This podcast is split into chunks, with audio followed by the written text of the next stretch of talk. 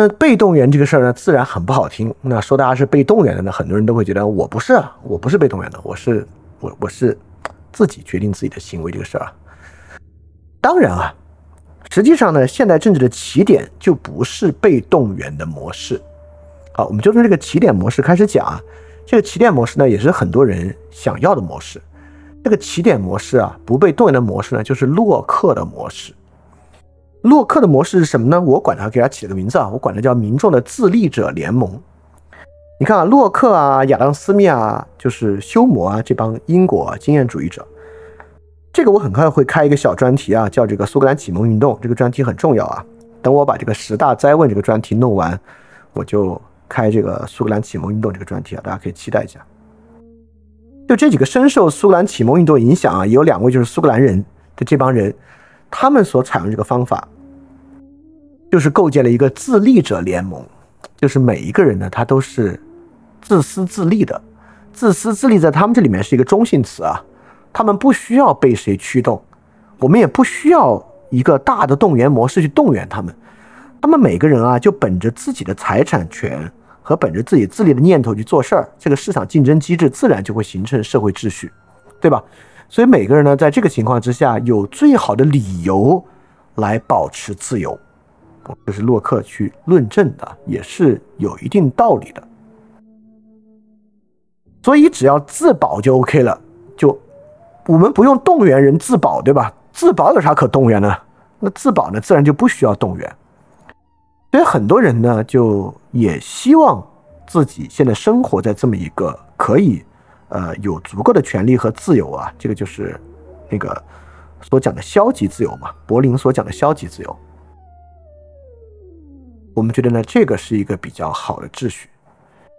这个秩序呢，我们完全可以把它当做现代社会的这个目标来看的。就像我以前有篇文章，那篇文章我就写呢，我们不要去批评这个岁月静好啊，因为岁月静好压根儿就是终极目标。什么是岁月静好呢？就是这个，就是自立者联盟啊。岁月静好，就是说每个人都有自由去维护他自己的生活，去过好他自己想过的部分。他不需要天天苦大仇深的，为了其他人啊、同理心啊、世界的苦难啊、远方的哭声啊，就他没有必要每天背负这么重的担子。就这些问题都有各种各样的社会保障体系或者更自然的方法去解决，他不必在社会中变成一个压力。当然啊，我也说这个。岁月静好啊，是根本是最后的目标。就我们认为的好的社会，当然不是天大家现在苦大仇深的社会啊，当然是一个大家活得比较呃一个稍微轻松一点的社会。但问题就是这个不行，对吧？不行有多种各样的原因。呃，一个很显著的原因啊，就是经济上的原因，因为这个经济的基础是稀缺，就这个 scarcity，没有稀缺就没有经济。一旦有稀缺啊，这个自立者联盟呢，其实说白了，就有胜利者，就有失败者。那胜利者啊，自然可以觉得挺好啊，消极自由啊，每天过好自己的生活啊。城市人大多数都算是胜利组了。那这失败者每天在城市里面住着半地下室啊，出去送外卖的人，你告诉他我们要搞这个自立者联盟，他不答应啊，他不乐意搞搞和你进行这个形成这个自立者联盟啊。包括更多失业的人啊，你要遭受这样财政上的负担、财产上的负担，你肯你你肯定不愿意这个自立者联盟啊。所以说，个人的唯一动机就是自我保全，是很难形成真正的社会秩序的。你看啊，一旦有人啊，就是由于这个贫富差距这么大，那么他们就进入到一个可能被动员的状态。我们就跟他们说啊，我们现在要搞一个激进的财富再分配，我们把他们吊路灯啊啥的不就来了嘛？经常有人这么讲，对吧？就被动员了嘛，所以被动员这个事儿呢，你会发现哦，也就是说什么呢？只要这个洛克的模式啊，这个完全不被动员，这个自己者联盟的模式，它没实现，那么呢，社会上就有各种各样被动员的可能。因此啊，这就像说这个现代精神危机是精神客体危机一样，你盯着自己啊，仅看自己的精神，你解决不了这个危机。那同样，被动员这个事儿也一样。我们都觉得啊，这个柏林讲的消极自由好重要，这个权利好重要。洛克讲这个东西啊，是一个可遇的目标。但你一直讲这个可遇的目标，盯着这个可遇的目标，讲现实状况如何不是这个可遇的目标呢？却离它越来越远。就像我们讨论健康啊，我们讨论更多的是怎么样去健康的饮食，怎么样去运动，怎么样解决各种疾病，而不是去描述健康和抱怨不健康。描述何为健康，已经抱怨不健康本身呢，离健康就会越来越远。那么同样，这个岁月静好的过程也是一样啊，你就天天谈岁月静好，讲岁月静好，讲岁月不好，怎么个不好法？那只会离这个越来越远。所以我们呢，就来讲讲这个被动员这个事儿为什么重要了。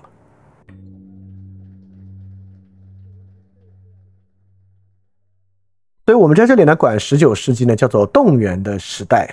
确实啊，进入十九世纪之后，民众集中的体现为一种动员民众的状态。而这个动员民众呢，它一个名字叫，就是尤其是就我们这取个怪怪的名字叫被动员的时代。实际上呢，更多的时候啊，管这个时代叫革命的时代。那我在这里就要讲讲这个革命时代，为什么我们把这个叫被动员的时代，而不叫革命年代？因为叫革命年代容易掉入革命浪漫主义叙事，就觉得革命过程中啊，这个所有参与革命的人本身啊，都是知道自己在干嘛，是心甘情愿的，都是独立自主的去参与的。那不是啊，那法国大革命的无套酷汉是吗？对吧？你上去之后，非但没有要到你要的。最后呢，好多人啊，你要是雅各宾派，你还被杀了头。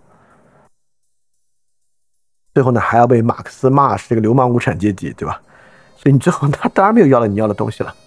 在其他各个革命之中啊，都一样，大大小小啊，这里面可能最接近自主的呢是希腊革命。这个希腊革命的自主性在里面是个特别重要的事情啊，我们之后会细讲。所以说啊，不把这个过程叫做革命年代，而叫被动员年代呢，啊，恰恰是站在。普通个体的视角啊，在描述这个风起云涌的年代，很有可能与他们的本人的生活啊，并没有那么强的符合性。确实啊，这个十九世纪的上半叶产生了非常多的各种各样的革命和被动员。其开端呢，就是一七八九年的法国大革命，然后到十九世纪初啊，有整个美洲的独立战争，像什么墨西哥呀。阿根廷啊，巴西啊，都在这个时候独立的。那个时候好像北洲好像美洲好像就剩两个国家还在西班牙那个统治之下，主要是从西班牙独立出来。然后一八二零年呢，这个西班牙本身也爆爆发这个立宪革命啊。呃，一八二一年呢，希腊革命就是希腊从奥斯曼土耳其帝国中脱离出来。呃一八三零年呢，法国复辟之后啊，再次进入革命，就法国这个七月革命，由法国七月革命作为引子啊，在欧洲爆发了民族之春。一八四八年民族之春啊。所以整个十九世纪上半叶就是在这个革命过程中度过的，是一个革命的年代。这个革命的年代呢，也传到我们这儿来了，就是一八五零的太平天国。我用传到我们这来呢，还真不是瞎说。大家都知道，这个太平天国是一个基于新教本身的革命，还与这个欧洲传来的基督教有关的。虽然啊，我们说这个美呃欧洲这些革命啊，从法国大革命到一八四八民族之春前后有一个特别明显的。前后相继不断发展的脉络，太平天国呢和这个脉络比啊，当然就远得多得多得多了。但是我我们也能看到啊，所谓的这个革命年代，绝不只是一个属于西欧的一种秩序，太平天国也能够看出和以上运动和革命很强的相关性。所以说呢，在每一场运动中啊，我们都能够看到很明显的动员的痕迹。但是我们也先不把动员当做一个绝对糟糕的事儿啊，动员呢也可以有真诚的动员，有不真诚的动员，对吧？有哪些是真诚的动员，哪些是不真诚的动员？这个呢，就是我们之前说到的那个，就是到底这个真诚性有多少？我们不是讲希腊革命是最接近这个真诚性的革命嘛？所以为什么它是？我们一会儿去讲到啊。好，但是呢，我们依然不要太浪漫的把它叫做革命啊，就是一系列被动员的事件。那什么是被动员这个事情啊？那么呢，我们就从太平天国这个事儿上来看看。呃，虽然我也不好说太平天国大家最熟悉啊，但至少跟我们的关系稍微比以上这些近一点。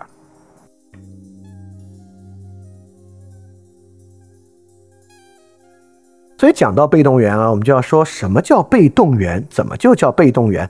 那我可以问大家一个特别有意思的问题啊，就是你可以想一想啊，就是这个太平天国和陈胜吴广起义有啥不一样？就这两个起义，参与这个起义的人，参与的方式有什么不一样？通过这个问题中，我们就能看到什么叫动员，什么叫被动员。大家可以先看啊，我们过去呢对农民起义都有一个典型的叙事。这个农民起义叙事啊，不光包含陈胜吴广，包含黄巢起义啊、李自成啊、太平天国呀，甚至义和团啊，都在这个叙事之下。这个叙事呢，就是因为这个朝廷啊，朝纲荒废，对吧？民不聊生，所以各地的农民呢，纷纷揭竿而起。一旦里面出现一个领袖啊，不管是陈胜吴广，还是李自成，还是黄巢，是太平天国，他们就会纷纷响应啊，在这些起义领袖之下，逐渐形成一股啊倾覆的大潮。你看啊，在这样的一股叙事之中呢，丝毫没有被动员的痕迹，对吧？这个农民揭竿起义呢，都是他们自愿的。是他们自己面对糟糕的境况啊，选择他们自己的命运的一个境况。问题就是，真的是这样吗？其实我在这里要说一个特别有意思的问题啊，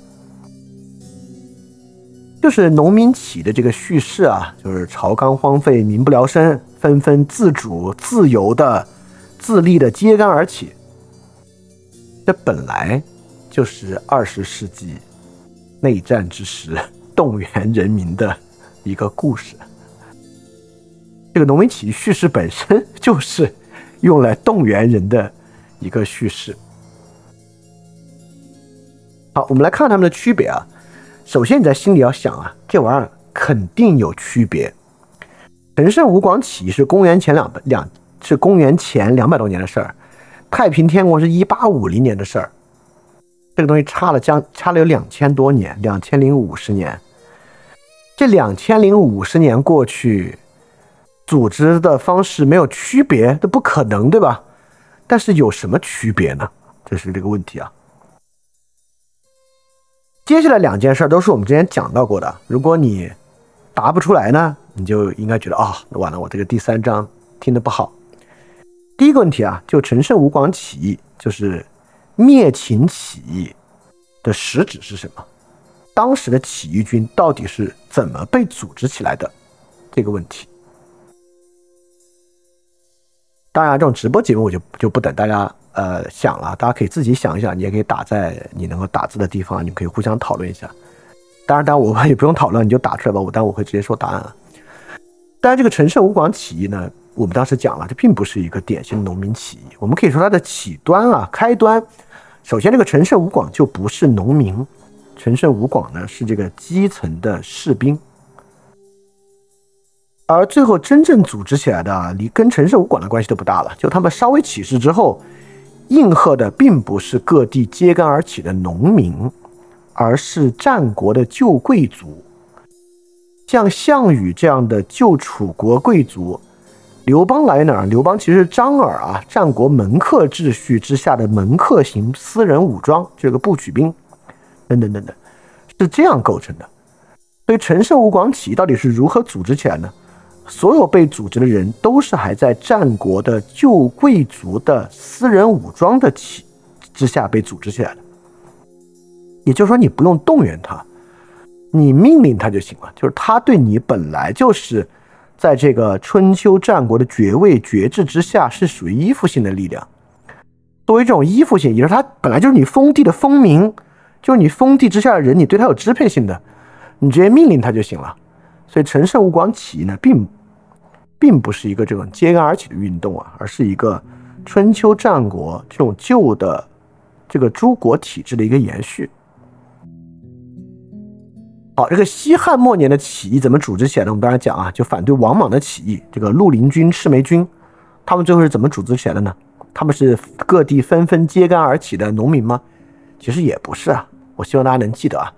当时我们也讲到，他组织起来呢，其实是各地的豪族的私人武装，对吧？比如说最后夺得天下刘秀啊，刘秀跟那个刘邦的关系啊，估计跟刘备跟刘邦的关系不遑多让，那当然比刘备还是要近一点的。但其实也很遥远了，跟皇族其实没啥关系啊，就是南阳的豪族，最后获胜什么韦骁啊、公孙述啊，不都是各地的豪族吗？西北的豪族、四川的豪族。其实啊，就是各地豪族的私人武装，啊，其实最后这场西汉末年的起义呢，并不是一场农民起义，而是一场豪族的私兵起义。这个唐末的黄巢起义是怎么组织起来的？这个当然我们之前还没有讲到唐末，但我可以给大家讲。其实很多人也知道啊，这黄巢本人是什么呢？是一个私盐贩子，和黄巢这个黄巢的核心和他组织的一起的人啊，也是一个私盐贩子。作为私盐贩子啊走私盐的，呃，唐朝黄巢那个合伙人是个私盐贩子，黄巢可以就说是这个抢劫私盐的一个私盐贩子。这个黄巢路子更野。就这些本来啊就是地方的非法武装，对，这是农民起义吗？这是地方非法武装的起义。这些人家都挺有钱的，其实做私盐贩子这些人，盐在当时啊可是特别重要的。从汉朝就开始做盐铁专营了嘛，所以盐是很大的利益啊。这些地方大私盐贩子家很有钱的，所以唐末皇朝的起义呢，其实是这个地方的商业武装的一个起义。再加上李自成啊，李自成当然也不是这个农民起义啊，李自成本身是县一级的军官嘛，对吧？他是杀了自己的这个部长做兵变的。那响应李自成的呢，其实是各地的军阀啊，这个根本就是军阀割据起义啊，这个李自成起义，所以这也不是农民起义啊。好，所以你看啊，所以之前这些人呢就不能叫被动员，不管是陈胜吴广起义中的农民啊，西汉末年起义中的农民，黄巢起义中的农民，李自成起义中的农民都不用被动员。他们被命令就行了。他们要么呢是依附于春秋战国贵族秩序的这个封民，要么呢就是这个豪族的私兵，要么呢是这个呃私盐贩子的私兵，要么呢根本就是地方军阀的军人。也就是说，他们被吸纳进入这个起义和革命队伍啊，也已经在一个既有的组织和体系之中了。他们过去就这个体系之中接受命令，现在呢还在这个体系中接受命令，你不用动员他。当然，配合这个动员呢，有一些跟动员有一点点关系的迹象，比如称谓，对吧？当然，称谓你说是动员他们，还是给主要将领和精英提供一个合法性的依据呢？这事儿，呃，有争议。我也认为，可能不仅仅是为这个核心精英提供一个合法性依据啊，因为我们也说这个称谓和。尤尤其是这个汉两汉的称谓和民间的西王母信仰其实关系也挺重的。称谓呢，很多时候呢也和民谣有关，所以称谓这个事儿，可能当然它不算动员的主力啊，它算是有点像动员的一个小玩意儿吧。所以总的来说呢，我们讲啊，这个陈胜吴广起义和太平天国有什么不同？当然想说的就是这个太平天国是。有动员性质的，而陈胜吴广呢，不是有动员性质这么一回事儿。好，那我们来讲讲啊，这个太平天国是怎么动员起来的？就怎么叫动员？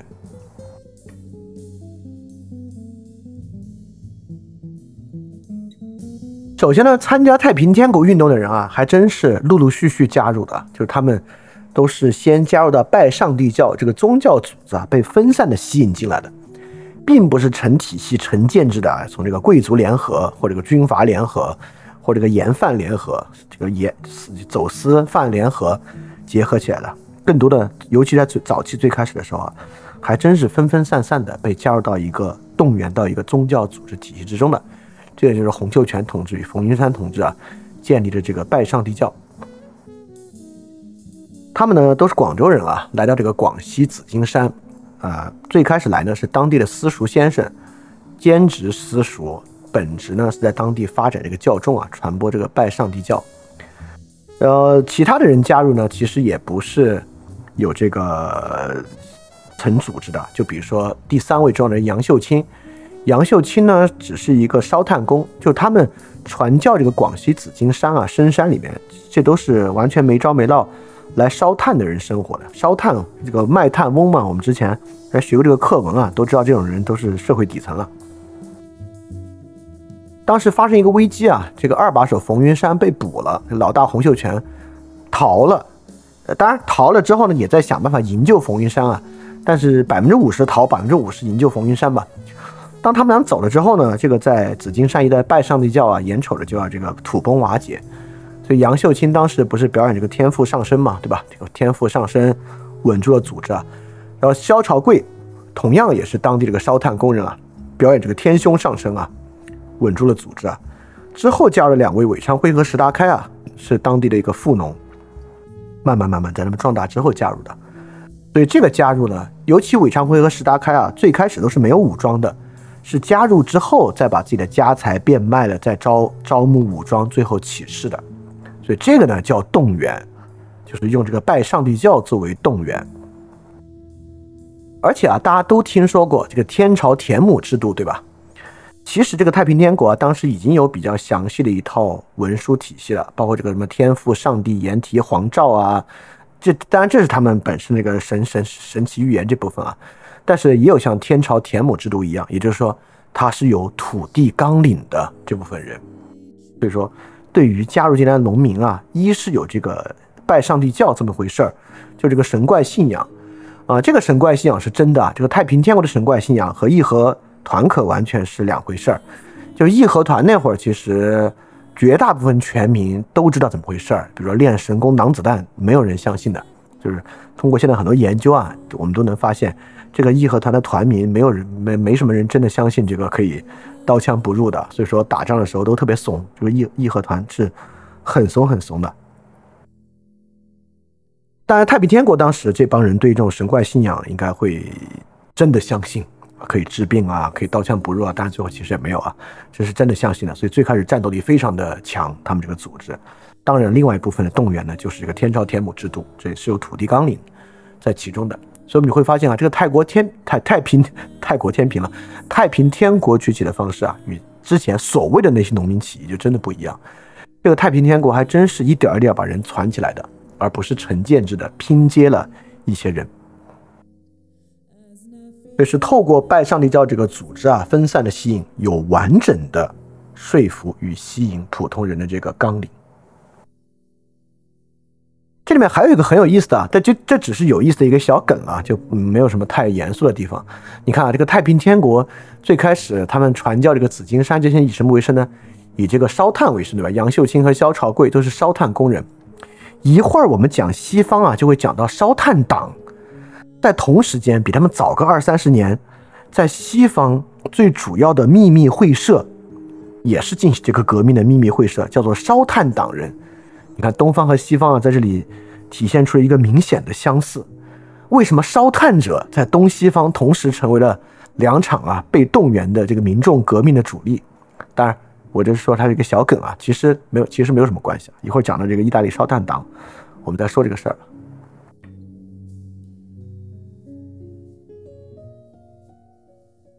所以，我们刚才说啊，从这个公元前二百年到一八五零年、两千年啊，这个社会当然是有非常巨大的变化的。普通人被动员本身呢是一种进步，它是两个方面的进步吧。第一个呢是技术上的进步，就是普通人要被动员一定。是要有相对流动性的社会才有动员的可能。比如说，我举个例子啊，之前呢也有想用此种方法动员的先例。就比如说啊，简单的这个土地主张，呃，并不像天朝田亩制度这样成制度的土地纲领啊。这个李自成也提过这个均田免赋，但是这个呢就是一个比较 general 的。呃，之前在南宋的末期就有更 general 的这个财富纲领了，就是这个中相也是当时的一个农民起义，要等贵贱均贫富，这都是财富纲领啊。但你看那个时候，像这个中相的这个农民起义的时候，动员力非常小，最后他们这个起义军就是一个山寨而已啊，并不像太平，并不像太平天国啊，最后几乎占据了这个中国南部的半壁江山，对吧？这个李自成动员力强点呢，就不是真正的民间动员力，而是这个行伍、军队、军阀的动员力，对吧？所以一方面啊，这两千年啊，这个社会的动员力真的发生了。你可以想象啊，当时这个出事儿之后，这个洪秀全啊，从广西跑回广东，他有两次离开啊。第一次离开呢，就是他发现传教这事儿特别不靠谱。他就走了，他就回广回广州那边去跟着当地的这个西洋传教士学习，想受洗还被人拒绝了。结果冯云山啊锲而不舍，在这边传教啊非常厉害，传教非常成功。他又回来了，第二次跑呢，就是冯云山被捕，他跑了。你可以想象，在南宋末期啊，你从广西跑到广东，又还跑回广西，这么远的距离，来回跑两趟，还能找得着原来的人，想都不敢想的事情，对吧？就是这个社会流动性啊，对于这种动员力是非常重要的一个事儿啊。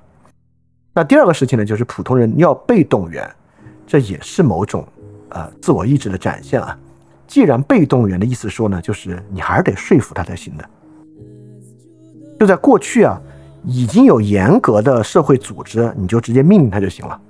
命令这事儿呢，代表你对他的绝对支配。命令并不代表你跟他是等价交换，那相反不可能是等价交换啊。